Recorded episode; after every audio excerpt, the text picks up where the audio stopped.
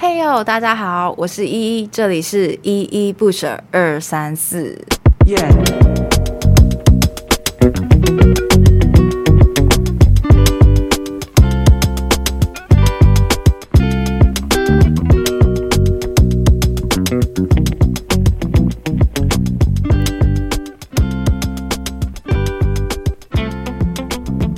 Hello，大家好，一周过去了，不知道大家前一周过得如何？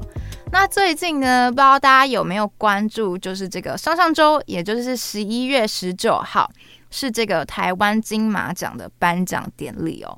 那今年呢，我其实特别关注了我之前都不会接触的领域，是这个纪录片哦。那为什么今年会特别关注呢？最主要其实有两个原因。第一个是因为今年刚好选了这个蔡从龙老师的纪录片《历史与美学》课程。然后呢，我在这个课程上就看了非常多古今中外的纪录片，才发现其实纪录片并非是自己当初所想象的，一定要非常的中立客观，一定要非常的平铺直述，或者是像那个报道式的纪录片那样。那也因此呢，我开始对这个纪录片有了点兴趣，有了点了解。那第二也是因为今年入围的纪录片有我所关注、有兴趣的议题哦，像是今年蔡导的《九枪》就讲述了在二零一七年八月底的一件社会新闻，当时的越南籍移工阮国飞在被警察查缉的时候就被打了整整九枪而失血过多死亡。那时候这件事其实就引起了蛮广泛的讨论，有一方会觉得警察这样是合理的执法，因为当时的阮国飞吸毒饮酒后，就在这个新竹县凤山西的河畔损毁这个民众的车辆。那警察到场之后呢，他就是对阮国飞展开了围捕。不过在这个过程中，有可能是因为阮国飞很害怕哦，所以他就对这个警察。投掷了石块，然后还一度要打开警车进入车内。不过，就是会有反方会质疑说，虽然警察查缉失联移工跟吸毒犯是合法的事情，但是有必要开到九枪吗？而且最先送医的，竟然不是已经失血过多的阮国飞，而是相对伤势比较轻微、没有生命危机的警察跟民众。这在当时确实掀起了一连串的讨论。但是随着这个时间慢慢的过去哦，然后阮国飞的父亲与当时指案的员警和解后，这件事其实就开始被大家遗忘了。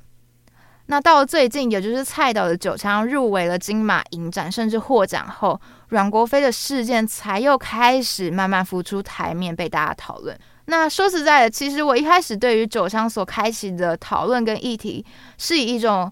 很乐观、很正向的态度看待，也就是说，我觉得这部纪录片可以让大家对于这个东南亚的移工移民的偏见跟歧视有所改观，甚至是可以开始去注意或是去正视这些问题。但是现实并不是这样的哦，我发现还是有很多人在看完九枪后，依旧不能理解为什么当时。的情境中杀了阮国飞这位吸毒的失联义工是一个道德上、法律上该被谴责的事情，而且这样的错误，他的死竟然不完全是他的错，而是台湾人民的错。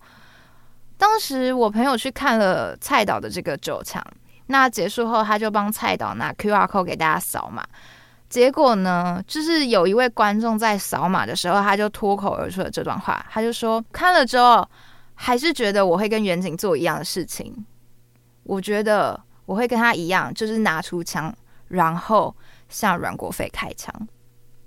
那甚至是在这个九枪的粉专或是相关的贴文底下，我还是会看到有人质疑说：“你这样拍出来的纪录片够客观吗？你为什么一直都站在义工的角度呢？那警察呢？警察开枪查缉阮国飞是合法的啊。”阮国飞吸毒又是逃跑外劳，为什么不能查气、不能开枪？你不开枪，那民众跟警察的安危该怎么办？所以，其实我看到这个时候，我还是蛮压抑的。原来还有那么多人会持这样的观点，甚至在看完这一部纪录片后，还是没能改观。我一开始看到这个，真的是有一点心寒，因为。这部片真正所要探讨的、所要责救的，不是警察，而是在背后对于那些东南亚移工移民的偏见跟歧视，还有我们对于他们不公义的对待跟社会控制。我觉得，其实我们可以用另一个角度来看，去看这个阮国飞的死。我们可以把自己暂时抽离当时的情况，也就是阮国飞被打九枪的案发现场。然后，你可以问问自己，为什么阮国飞会吸毒？为什么阮国飞会成为失联义工？为什么阮国飞会愿意来到台湾，然后当东南亚籍的义工？这难道都是他自己自愿的吗？这难道全然都是他自己的选择吗？如果你去仔细了解，你去仔细看这背后发生的原因，你会发现，这一定还有一连串的运作机制，一连串的推力跟阻力。那这些一定都跟台湾人对于东南亚移工移民的偏见跟歧视是脱离不了关系的。这些运作机制，这些推力阻力。还有一大半是透过这些歧视与偏见运作的。那当然，其实往好处想，九枪也开启了一个讨论的空间，让大家又可以开始重新关注阮国飞的案件，甚至是移工移民朋友们的权益议题。那在哲学系，其实我们是非常鼓励大众可以沟通的，就算对方的言论你看了、你听了，觉得，哎，怎么觉得还是有点怪，怎么感觉还是不太好，但是。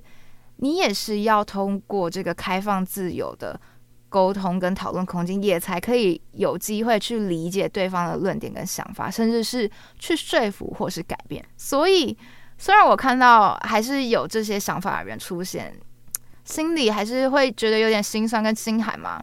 但其实我还是会告诉自己哦，这是一个机会，让你知道，其实我们在争取这个新住民跟新移民的路上，还有一大段的路要走。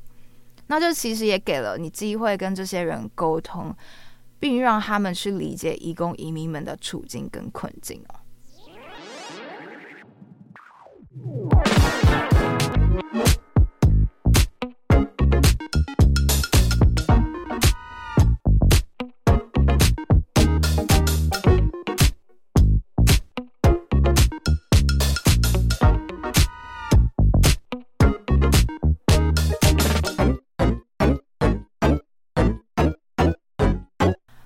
大家好，欢迎回到依依不舍二三四。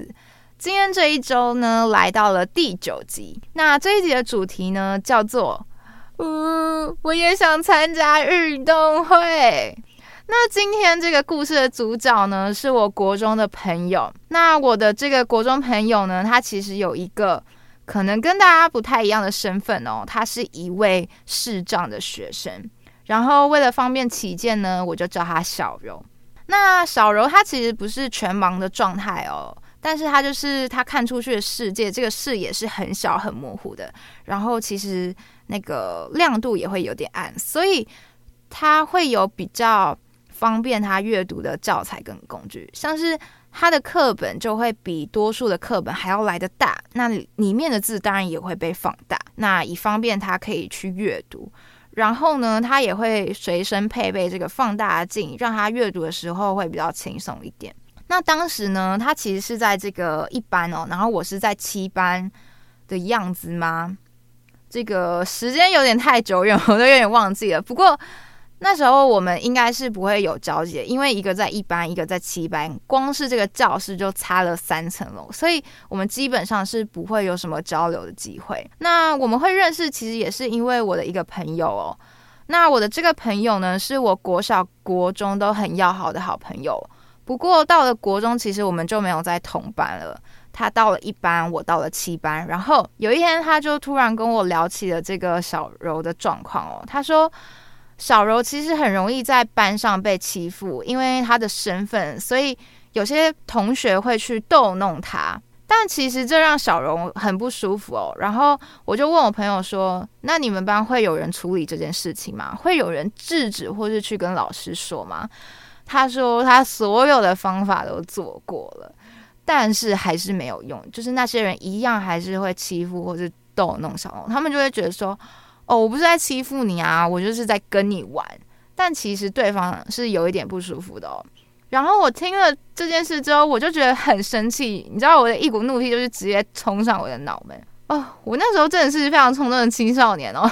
然后我就跟我朋友说：“小柔在哪里？你把他介绍给我认识，我想跟他当朋友。然后你也跟小柔说，如果有人在欺负你，就跟我说，我来把那些人处理掉。” 你知道我现在长大回想这件事，真的是想不通。我不知道我那个时候脑袋到底在想什么，而且这样听来就会感觉我很像什么国高中的小混混之类的。不过我会这么说，是因为我那时候听了这件事，我真的是听不下去，也看不下去了。然后我国中的时候，其实还蛮被老师爱戴的嘛。嗯。这个不太确定，但反正其实就是没有人敢欺负我，因为其实我背后有一群老师在做靠山。然后呢，我就想说，或许我的这个靠山是可以用来帮助小柔的。然后我也跟我的一些高中的小混混很好，小混混吗？我觉得不能说小混混，这有一点偏见，就是那种国中的大姐大，你知道的。所以呢，只要小柔被欺负，我就会跟这个大姐大说：“哎、管好你的小弟，叫他不要再这样做了。”好啦，其实这有点夸张，其实语气上不是这样啊，但我就是会跟他说：“哎、你可以不可以叫他不要再这样做了？这样不太好。他们根本就不是在跟小柔玩，而是在欺负他。那也很幸运，我我的这个大姐大朋友其实也蛮善良的，他很能理解这个小柔的处境。”所以呢，他也就是制止了这些欺负的同学，然后平时他也会关心小柔的状况。反正呢，这就是因为这样的一个原因，我就跟小柔成为了朋友。然后呢，有一天好像是在这个高二的时候，小柔就跟我说了一件事。他说他们班在排这个大队接力的时候哦，他就说他想要参加，但是被驳回了。就是可能有一些少数啊，少数不友善的同学会觉得说，诶，他会拖累这个排名啊。那其实大部分人，其余人都是担心哦，担心他就是如果以这样的身份来跑大队接力的话，他有可能会受伤哦，所以就不让他报名参赛。那听了这件事，我就问他说：“你有再去跟老师请求吗？”他说有。然后他也跟老师说，如果他受伤的话，就是他自己的责任，他会自己负责，因为这是他自己要参加的。但是老师的态度其实还是很坚决哦，他就跟小柔说，这个没办法哦，因为你的身份的关系，所以就是会有这样的限制。但是你也不是非要做这件事不可啊，你还有很多事是可以去做的啊。所以呢，因为这个身份的限制，因为这个危险的担忧，我的朋友小柔，就是他其实国中三年都没有参加过任何一场的体育竞赛，但是他还是出席了三年的运动会哦，只是他就是在场边帮忙加油的角色，所以在他的这个国中的回忆里面，他的三年的运动会是直接消失的哦，学校是直接将这个小柔排除在外的。那这以上呢，是关于小柔的第一个故事，也就是我回想起她的时候，第一时间会想到的事情。那接下来呢，是要说说关于小柔的第二个故事哦。这个故事呢，是在我们离开国中、高中，长大后升上大学之后的事情。那时候升上大学啊，然后我们就是找一天约出来，然后在台北吃吃饭、叙叙旧。然后我记得我们约在这个捷运站的出口。然后我们就是要去吃这个一家蛮有名卖面疙瘩的店家。那结果你知道，我们一走进去这个卖面疙瘩的店家之后呢，不止老板、老板娘，甚至是连里面的客人，都会时不时往我跟小柔这里投入一些眼光哦。那这非常明显，就是你可以很清楚的感受，他们是在看谁？他们是在看我的朋友，他们是在看小柔。但我真的觉得超级不舒服的，因为他们的眼光不是那种突然瞄到看一下的那一种，他们是那种时不时会注视着你，看你看很多次，很频繁的那种感觉。而且你真的可以非常明显看到他们的视线就是投注在你们的身上。然后呢，我们搭上捷运，这样的眼光也是没有少过哦。大家就是会有意无意的往这里瞄一下，看一下。哦，真的就是这一趟台北的旅程，我真的是一路下来就非常不舒服。我不知道为什么，就是你要去这样的注视，就是因为你很少看到这样的人吗？就是因为他一看就是生长者嘛。然后我们也遇到一个，嗯、算是有趣的事情吗？但我觉得对这个小柔来说应该蛮不舒服的，就是我们去搭这个捷运啊，然后。我跟小柔搭上捷运之后，有一个奶奶看到我们，她就主动让座了。但是事实上，其实这个车厢内还是有很多的空位跟位置哦，所以就是蛮有趣的吗？就不知道为什么有那么多的空位跟位置，然后还要让位给我们。然后他就跟我们聊了一下，就说：“哦，小柔这样很好啊，还是可以这样跟朋友出去玩啊，有社交，有活动，没有自己一个人在家不出门什么的。”然后他就说：“哎，有些身障者还是很可怜啊，都不能出门，只能待在这个家里哦，行动被受限哦。”对啊，我知道这个奶奶是出于好心跟善心，但是这真的太……怪了，为什么？就是明明车厢内有超多空位，但他还是跟我们让座，然后还一直投射一种非常怜悯的眼光哦。反正就是，虽然我跟小柔见面，就是我跟他见面真的觉得很开心，因为这是我们毕业后第一次久违的见面。但是这一路上真的是太不舒服了，你真的会一直被投射异样跟怜悯的眼光。然后我就在想，小柔在台北的生活会不会每天都是这么过的？他会觉得不舒服，会觉得很怪吗？还是他其实已经习惯了？好的，那其实小柔的故事哦，就到这里告一段落了。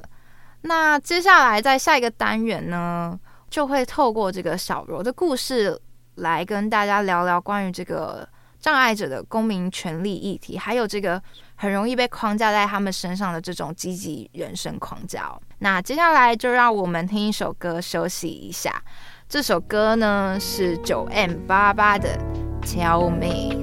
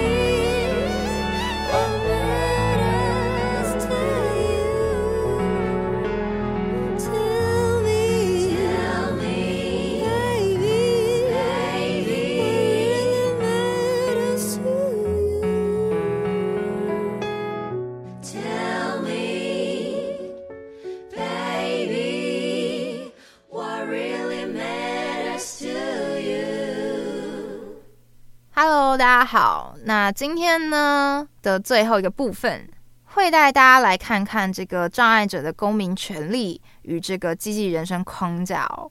那等等的这个内容呢，都是出自于我曾经在课堂上所看到一篇文章，是这个洪慧芳跟王国宇教授所撰写的。那在这个文章开头呢，其实就先讲述了三个案例。第一个呢是这个陈小姐，那这个陈小姐呢，有一天她要坐这个公车去城中办点事情哦。然后公车司机呢，他其实就费了这个一番力气，才把这个陈小姐跟轮椅弄上车，然后绑好这个安全的绑带哦。那最后呢，司机就问他说：“小姐，你这样不方便，为什么不就待在家呢？为什么还要外出呢？”那第二个故事呢，就是这个许先生。那这位许先生呢，也是一位身障人士。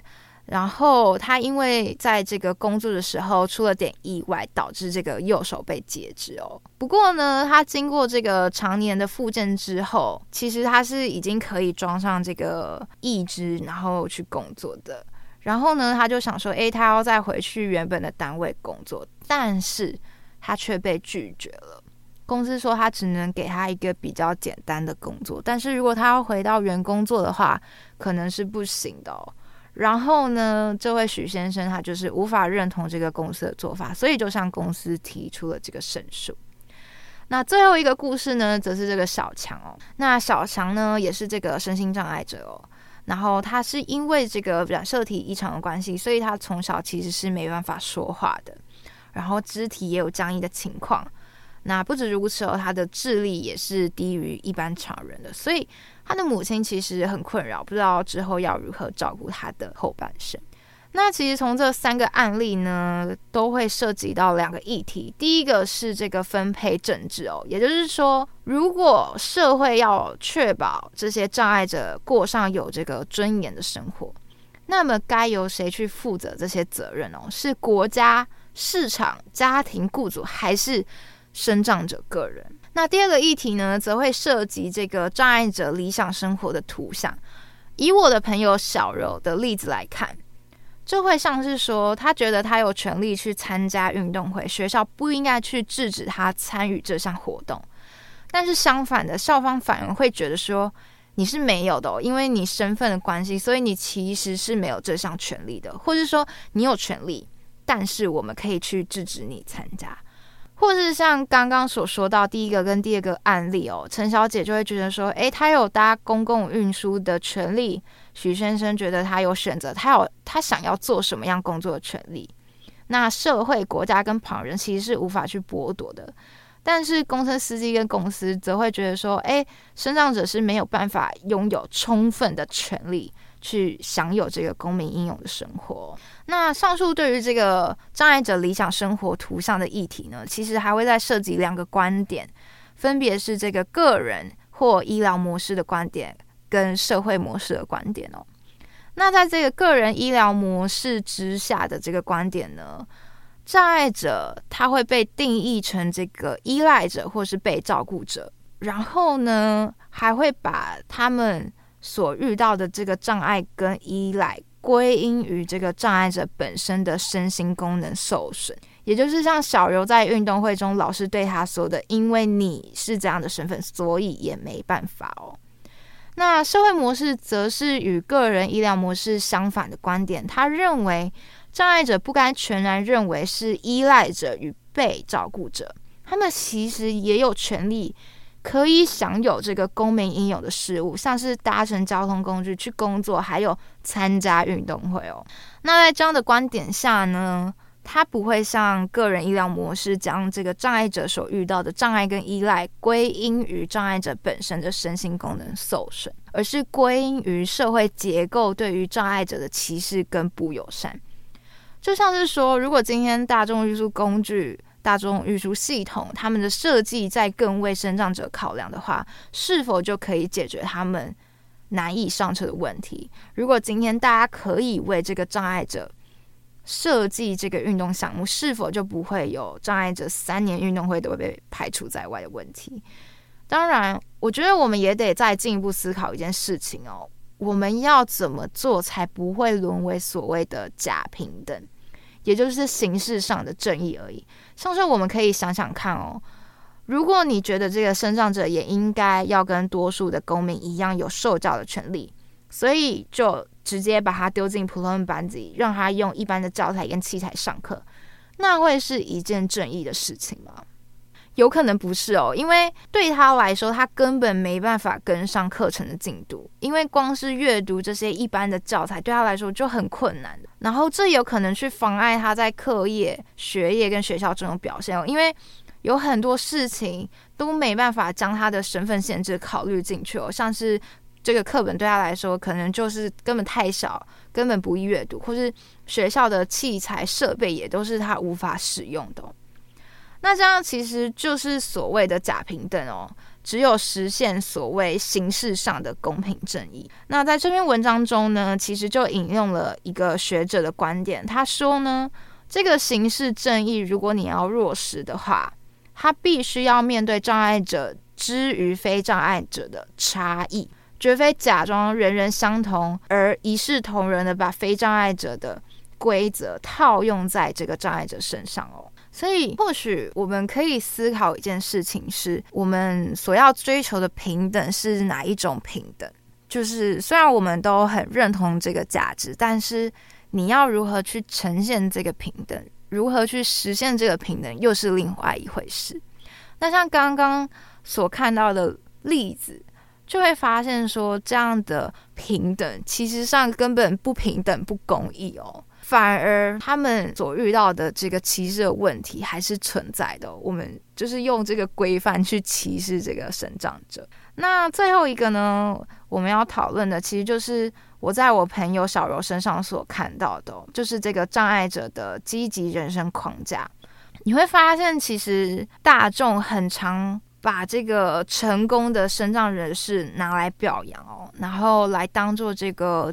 典范人物，成为可以励志大众的人物哦，就会说，哎，你看，虽然他身上、身体上、心理上有限制，但他们还是一样没有放弃学习，没有放弃生活，就会感觉你可以用这件事情来去激励大家哦。但是你仔细想想，这句话其实也就是暗示了，如果是一般的障碍者，其实是没有能力的哦，他们只能是被依赖着与被照顾者哦。然后你会看到，其实这个。东西又是以一个个人医疗的观点来看待这个障碍者朋友。那其实，在这样的这个积极人生框架下呢，障碍者的障碍还是会被看作一个问题哦。但是，真正使这个障碍被凸显出来，其实是这个社会结构上面的不友善跟不善待哦，让他们的行动上面是不断的被限制住的。你看，如果今天我们把所谓的公共运输工具的无障碍做得好，把我们道路的无障碍设施做得好，那事实上他们的障碍就不是一个问题了。所以，其实今天这样的障碍不是他们本身的特质，而是这个社会结构上面把他们排除在外，无视了他们的需求。所以呢，他们才会在行动上被限制，他们的这样障碍才会被凸显出来哦。那其实大家也可以想想看哦，自己是不是在无意间看到这些障碍者，你也会无意识投注了这样的眼光，就像是在这个我跟小柔在捷运上面遇到的情况一样哦。或者是你也会把这些所谓成功的身障人士当做一个典范哦，来去看待他。但我觉得，就是我们可以反思说，在这样的所谓的积极人生框架底下呢，是不是其实也暗示说了，我们觉得身障者一般是没办法成就这些事物的，是以一个个人医疗观点去看待他们的。或许我们可以对这些事情做一些反思。好的，那今天的内容呢，其实就告了一段落。不知道大家听了这些身障的议题后，还有没有什么样不一样的想法？那最后呢，就让我们以一首歌来结束今日的主题。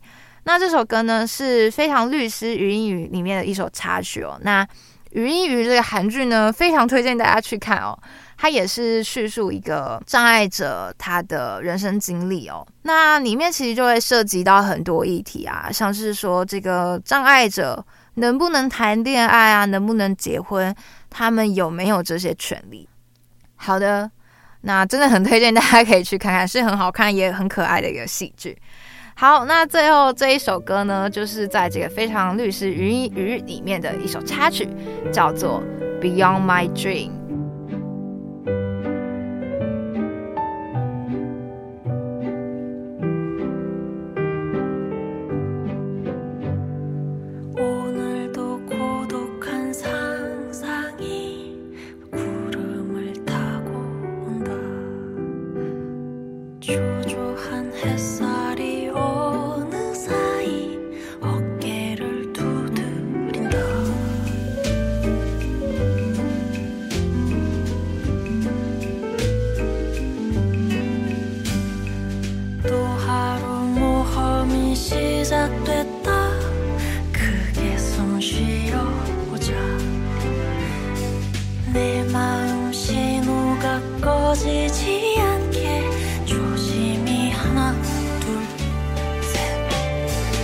이 작은 불빛이 널